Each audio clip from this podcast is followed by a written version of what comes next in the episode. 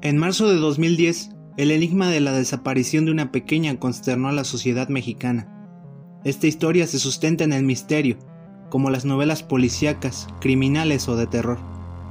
Los sucesos que serán relatados parecieran que pertenecen al universo de la ficción, pero aunque cueste trabajo creerlo, son reales. Esto es Historias Criminales, el caso Paulette.